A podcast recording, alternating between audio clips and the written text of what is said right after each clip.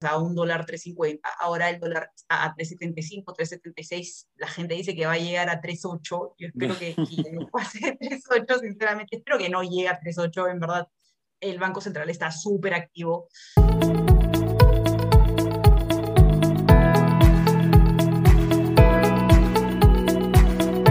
Hola, ¿cómo están? Bienvenidos a una nueva edición de Rebaja tus cuentas podcast, el podcast donde hablaremos sobre cómo administrar tus finanzas personales préstamos personales y economía diaria. Soy Douglas Santisteban y hoy hablaremos de un tema recurrente de los últimos días y que ha afectado directa o indirectamente a la vida de muchos peruanos, que es acerca de la subida del dólar. Y para ello tenemos a una invitada especial. Ella es Verónica Villena. ¿Cómo estás, Verónica? Buenas tardes. Hola, ¿qué tal, Douglas? ¿Qué tal con todos? Contenta de estar acá, de colaborar con ustedes. Muchísimas gracias a, ti, la verdad, por, por aceptar la, la invitación. Y antes, Verónica, de, comenzar con, el tema que, que, nos reúne, coméntanos un poco de ti. Bueno, yo soy economista, tengo más de ocho años de experiencia en temas relacionados a microeconomía y financiamiento para el desarrollo.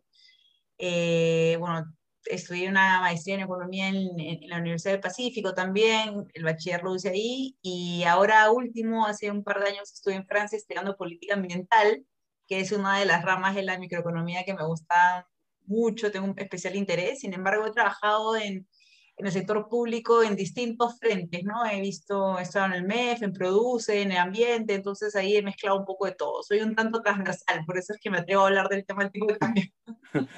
bueno, no, está perfecto, ¿no? Porque tienes, digamos, una visión a 360, ¿no? De, de todo, cómo el, el oro se maneja no solamente en el ámbito económico, sino en, muchos aspectos. Pero antes, recordar que estamos en Facebook, Instagram, YouTube, Spotify, Anchor y en iVoox. Gracias a rebajotuscuentas.com, la fintech que ayuda a la realización de proyectos personales de peruanos a través de préstamos con garantía hipotecaria. Así que no se olviden de suscribirse. Muy bien, comenzamos con el tema. A ver, el alza del dólar. Que si vemos en Google, ¿no? uno busca eh, valor del dólar, hace un mes, el 28 de febrero, estaba más o menos, según Google, 365. Pasaron los días, las semanas y de pronto, 8 de marzo, 370. Pasaron los días, la fluctuación iba subiendo, bajando y fue en quincena de marzo, en medio de paro de transportistas, con la polémica de inestabilidad política, la falta de vacunas, en plena campaña electoral, llegó a un pico de 3.72, casi la compra y venta por ahí nomás. Y hoy día, 29 de marzo, casi a 3.75. La verdad que preocupa, eh, llama la atención bastante. Pero, Verónica, coméntanos, a pesar que el dólar durante estos últimos años ha sufrido bastantes embates y fuera de la pandemia, considero que la última gran crisis del dólar fue en el 2008, ¿por qué el dólar sigue siendo la moneda más recurrente en el mundo, a pesar que existe el euro, la libra esterlina, el yen, el franco suizo. ¿Por qué el dólar sigue siendo la más recurrente? Bueno, hay varios temas, ¿no? O sea, al principio, eh, el origen de todo fue, es institucional, ¿no? Luego de la guerra mundial, el dólar se convierte como en el, en el término de intercambio y, de respaldo institucional de muchos países eh, Europa, Estados Unidos, todos decidieron, varios, varios países fuertes, viendo que eh, estaban en un, en, un, estado no tan eh, sólido después de, de, la guerra y viendo que el, el, dólar, mientras ellos se peleaban, Estados Unidos seguía con muchas transacciones comerciales y ya el dólar se convirtió en la moneda, reemplazando la libra esterlina, se convirtió en la moneda de intercambio. Eh, decidieron pegar todos y, definir el dólar como, como, como, la moneda internacional, ¿no? Y entonces, eso por el lado institucional hace ya más de 70 años, ¿no? En, en, cuanto a lo comercial, el, el, dólar es una moneda muy líquida, ¿no? Tú vas a cualquier lugar y, siempre hay una casa de cambio con dólar. Si vayas a Ruanda, eh, tienes una casa de cambio de dólar y es la primera moneda. Entonces hay muchas, muchos de los activos, muchos de los bienes y servicios son sino la mayoría, todo está en dólares, básicamente, ¿no? Entonces, es, por eso, ¿no? Eh, em, tiene un componente de, de ambos eh, temas institucionales, temas comerciales y también temas de política fiscal. Estados Unidos es un país que tiene una capacidad eh, o sea, es un país que está sobreendeudado, básicamente, ¿no? Tiene una deuda gigante, pero eh, sigue siendo un país sólido, ¿no? Atrae inversiones, eh, emite deuda, tiene activos, o sea, el mercado de bonos estadounidenses es enorme. Em, entonces, eh, es un, es un, no, genera tanto riesgo. Su, crisis política, como tú lo mencionabas, ¿no? financiera, del 2008 y tal, no genera tanto riesgo a los inversionistas, a los consumidores, entonces es, es un, entonces suele ser y se mantiene como un, un, país eh, robusto, ¿no?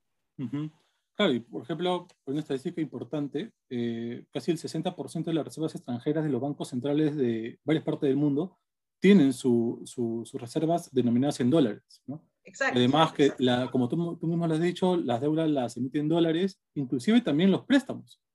Y no necesariamente entre países de Estados Unidos con otros, sino en países que tienen monedas diferentes, ¿no? Digamos, a ver, para que la gente nos no pueda entender un poquito. Y tú me dirás si estoy de repente equivocado. estamos acá para aprender. Pero digamos, ¿no? Yo soy el Estado peruano y recibo la llamada del Estado argentino que me dice, por favor, necesito 5 mil pesos argentinos como préstamo y te los pago en 5 años. Entonces yo como Estado peruano le digo, está bien, te voy a dar esa plata, pero el equivalente en dólares, ¿no? Que más o menos va, va a ser un cálculo, 500 dólares. ¿Y por qué? Porque si bien vamos a, tener el acuerdo que en cinco años, o en los años que, dure el préstamo, tú me vas a devolver la plata, yo no sé cómo va a estar tu moneda en cinco años, por los factores también políticos y sociales que, que, que, se producen en Argentina. ¿no? Es una manera también de, de protegerse. ¿no? Y como tú lo has dicho, eh, a pesar de los embates que ha tenido el dólar, es una moneda eh, que es bastante usada en el comercio. Y ahora, con, con este tema del de, alza del dólar, ¿quién es el que más gana? Vamos primero con lo positivo, entre comillas. ¿Quién es el que gana con un alza del dólar? Como lo estamos viendo hoy día. Gana, el exportador, ¿no? Definitivamente una persona que gana en dólares es el que, o sea, tiene, ahora tiene un mayor, un mayor poder de compra, ¿no? Con el mismo dólar antes, ahora te pagan más soles los que ¿no? Entonces, todas las personas que ganan en dólares, que tienen activos que le pagan en dólares, ganan, ¿no? Definitivamente. Eh, em, eh, y un poco para, tu, para, para, complementar lo que decías antes, el dólar mantiene su valor y entonces siempre, generalmente, por intervenciones, del, por temas de competitividad también, ¿no? Porque nosotros somos países que, que, exportamos commodities, compramos commodities, entonces el Banco Central siempre está tratando de intervenir para para suavizar las movidas del dólar, ¿no? Entonces el dólar es una moneda con mucho valor, es una moneda refugio, es decir, es una moneda que cuando todo va mal, corres y compras dólares para hasta ver qué cosa pasa y puedas comenzar a invertir, abrir un negocio y así, ¿no? Entonces, el dólar siempre va a ser una moneda de referencia, por eso que tú mencionabas con Argentina, es, este ejemplo que tú dabas eh, es, es, refleja esto, ¿no? La referencia que es el dólar. Luego, el tema de la subida del dólar, gana siempre el que gana en dólares. O sea, tienes un activo, tienes una deuda en dólares, que, tú eres el, el, el, el prestamista, ¿no? Eh, eh, principalmente ellos, ¿no? Los exportadores. Y bueno, también tomar como referencia, bueno, ahora estamos en época de pandemia, no, no, lo vemos tanto, pero también los que se dedican al sector turismo, ¿no? Son aquellas personas que también se, se, se pueden beneficiar. Sí, y, y, el tema interesante que tú mencionas, que luego lo vamos a ver probablemente, es, es el, el, el, contexto donde está el dólar ahorita. O sea, el, turista ganaba antes, ¿no? Ahora, ahora ya no, ¿no? Eh, ahora con las restricciones no, no, se tiene, no se tiene tanta flexibilidad para atraer turistas y, que ingresen eh, esta moneda, ¿no? Ahora, en el caso del Perú, como hemos dicho al principio, ha habido bastantes eh, factores eh, contextuales, digamos, que han motivado que el dólar suba de repente. en el caso del Perú, ¿cómo, ¿cómo, estos factores internos motivan un un alza del dólar? ¿O es simplemente una simple coincidencia de que en el extranjero hay una movida internacional? No, no es una coincidencia. Definitivamente el dólar se mueve y hay, hay justo hace un par de semanas se está viendo un gráfico del dólar, se mueve, eh, siempre sube antes de las elecciones, ¿no? semanas antes, y ahora, ahora en el contexto nuevamente que nos encontramos es más difícil, ¿no? No solamente tienes elecciones, sino tienes a toda una eh, capacidad instalada en, en, varios de, los, de, las actividades que todavía no, sido, no se han reactivado eh, ociosas, ¿no? O sea, no están en uso, no tienes a toda la gente trabajando. eh, tienes mucha deuda no pagada, entonces estamos en una situación en, que se llama la contracción económica y, y eso también debilita la, la, robustez que, que, podemos tener como economía para atraer inversionistas, ¿no? O sea, no tenemos una capacidad, ahorita somos sujetos de riesgo, no, somos, no, no, no tenemos cómo, cómo evidenciar que, que, realmente vamos a repagar, eh, que vamos a, a, retribuir o a dar rendimiento sobre los dólares que vengan, ¿no? Por eso es que el tema del COVID eh, y las restricciones sobre la actividad y los impactos que han tenido este, estos shocks de oferta y demanda de, la pandemia son clave en el Perú. Eh, por ejemplo, lo que hablamos del turismo, ¿no? Es una actividad que está parada y ahorita el, si el turismo eh, internacional, perdón, está parado, el turismo nacional mueve soles, básicamente, ¿no? Em, entonces, por ese lado, el COVID impactó muchísimo, están las elecciones, como te digo, nadie sabe qué va a pasar, tú, tú, claramente has visto las políticas de, de, de los postulantes, son eh, variadas, eh, algunas más riesgosas que las otras, mucho gasto público, no mucha deuda más de la que ya tenemos. Entonces, eso también al inversionista le, le, y a cualquiera, y a todos los agentes, ¿no? La gente que, o sea, desde un inversionista me refiero a una persona que tiene, aunque sea, no, no, no, tiene que tener mucho dinero en bolsa o mucho dinero invertido, puede ser una persona que quiere poner un negocio, ¿no? O sea, está como simplemente a la expectativa de ver qué pasa con las elecciones. Eso es otra de las razones por las que, por las que el dólar no entra en la economía y por tanto la escasez de dólar hace que suba el precio. Otro tema es la vacunación, ¿no? Cómo está el rollout de la vacunación. estamos avanzando, sin embargo, llegamos hasta ahorita a más o menos 550 mil personas vacunadas con primera dosis, casi, casi aprox, estoy dando un número un poquitín más alto de lo que es.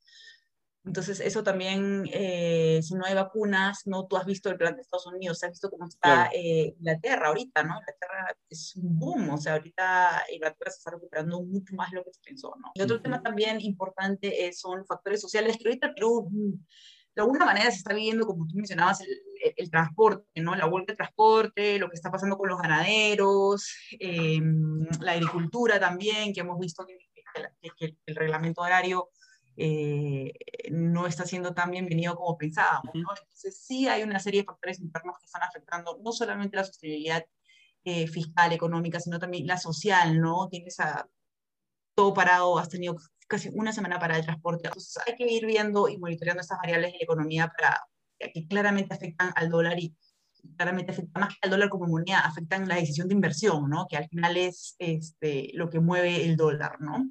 Y es eso también le agregamos algunas medidas que la verdad han sido consideradas hasta antitécnicas, como la aprobación de la ley de tope de intereses, ¿no? que a veces se han, se han, quedado algunos congresistas con esta idea básica de que ya, pues como ponemos tope, ya inmediatamente todo va a surgir. Y no se han puesto a pensar los pasivos, y pasivos bastante preocupantes, que puede ir no solamente por la salud financiera de las personas, sino también por la, por la eh, integridad física también de ellos. Sí, no, totalmente, ¿no? Y, y, sobre todo, cómo, qué cosa alimentas, ¿no? Con esa norma, al final, esperemos que la implementación a cargo del BCR eh, de mitigar eh, de alguna manera estos riesgos de, del ahorro informal, del ahorro bajo colchón, de, la asignación del dinero a actividades que no están bancarizadas, ¿no? Estamos viendo en incremento con esa norma de de, de, lo que en alguna vez se pensó se podría hacer una bancarización nacional, ¿no? Igual ahí hay que ver con, con, con qué cosas es lo que va a tener el Banco Central. Yo espero que la implementación no sea nada diferente a lo que, a lo que ya a lo que ya se ha venido haciendo, ¿no? Pero efectivamente, como tú mencionas, eso es otro ingrediente más a la sopa de inestabilidad en la que estamos, en la que estamos cocinando básicamente los peruanos, ¿no? Entonces, es difícil, es difícil. Ajá. Ahora, eh, eso más o menos en el caso peruano. Pero mm. algunas acciones de gobiernos internacionales, en este caso Estados Unidos, también tiene influencia, digamos, específicamente en el caso de Biden. Él asumió en enero de este año la presidencia y a diferencia de Donald Trump, sí ha dado estímulos y bastantes, ¿no? casi mm. por un billón de, de, dólares. ¿Tú crees que es mm. esa, esa manera de dar ese dinero que implica, y tú me vas a corregir, implica imprimir más billetes también hace que el dólar suba? Sí, no. Este, mm, lo que pasa es que con, con, el plan de Biden, efectivamente, él lo que quiere hacer es masificar consumo, ¿no? Quiere reactivar la economía a todo dar. El tema ahí es que, eh, de lo que yo he estado leyendo, siguiendo, podría ser una inflación temporal que luego vaya a ser corregida por eh, un aumento de oferta y entonces ya se van encontrando la oferta y la demanda y los precios van a venir reduciéndose. ¿no? Eso, eso, eso es una teoría. La otra es que efectivamente se haya roto la disciplina fiscal estadounidense y, y, efectivamente genera mayor riesgo y entonces ahí eh, la atracción a los inversionistas, o sea, las expectativas, los bonos, va a comenzar a caer, ¿no? Entonces el dólar, de alguna manera, la gente estaría retirando dólares de la economía y no estaría yendo hacia, hacia, hacia esa moneda, lo cual también va a impactar en, en las fluctuaciones del dólar en adelante. Sin embargo, también es importante mencionar que no, no hay certeza sobre el gasto, ¿no? A, los, a, los a las familias estadounidenses les están depositando 1.400 dólares, me parece, mensuales, cuánto de eso van a gastar, ¿no? Entonces, eso es algo que hay que ir viendo con el tiempo. Sí existe una, un riesgo de inflación, lo mencionan todos los especialistas. Eh, el tema es eh, cómo avanza, ¿no? Si es inflación temporal, si es inflación eh, de largo plazo. Em, lo que sí es que si en el caso, o sea, ¿cómo impacta esto ahorita, por ejemplo, si es que no hay inflación? Porque a pesar de que el Banco Central, eh, la FED, ha dicho que no va a aumentar tasas de interés, es decir, va a mantener todavía la economía expansiva, política expansiva para la economía, si es que logran ver eh, los inversionistas que se está recuperando la economía y ya en 2022, vemos, hacia el final de 2021, vemos que aumenta un poco la tasa de interés, de repente sí el dólar mantendría un aumento, ¿no? Porque el dólar al final, la tasa de interés es, es como uno de los, es como la alternativa de consumo, ¿no? Entonces eso hay que ir, eso hay que ir monitoreándolo de cerca, pero, pero sí, claro, eh, eh, el, eh, si es que se logra gastar, si es que hay mucha indisciplina, si es que realmente va en ocasiona una indisciplina fiscal, definitivamente afectará el valor del dólar y, se y se podría reducir su valor hacia finales del año, ¿no? Pero no es tan directo, o sea, es como en muchas cosas que tienen que confluir para que eso pase, ¿no? Ok. Y ahorita, digamos, en estos precisos momentos, en el Perú, donde, bueno, ya sabemos en, qué contexto estamos, eh, ¿cómo está afectando o podría afectar a las personas eh, que ya tienen préstamos con alguna entidad financiera? Esta, e, esta alza del dólar. Pucha, descalce, o sea, si las personas tienen la deuda en dólares, hay un descalce, pues, ¿no? Definitivamente, si no han tomado ningún seguro, no han hecho ninguna compra de dólares futuras, sí, eh, sí un descalce total, ¿no? O sea, tú, tú previste pagar 5 dólares en, en, abril y mayo, que equivalía en su momento a casi, casi como 17.25, así. Y ahora ya no, pues, ¿no? O sea, un dólar 3.50, ahora el dólar está a 3.75, 3.76, la gente dice que va a llegar a 3.8, yo espero que, no pase 3.8, sinceramente, espero que no llegue a 3.8, en verdad, el Banco Central está súper activo, em, porque acuérdate, ya, bueno, eso es otro punto, pero la gente, eh, bueno, está ligado, ¿no? Es el costo del financiamiento, pues, o sea, así como a la gente le cuesta más ahora, al gobierno también le cuesta más, al gobierno está endeudadísimo en dólares también, entonces hay que ver cómo el, Banco Central trata de, trata de, trata de regular eso, ¿no? de, de, de, alguna manera suavizar estos movimientos.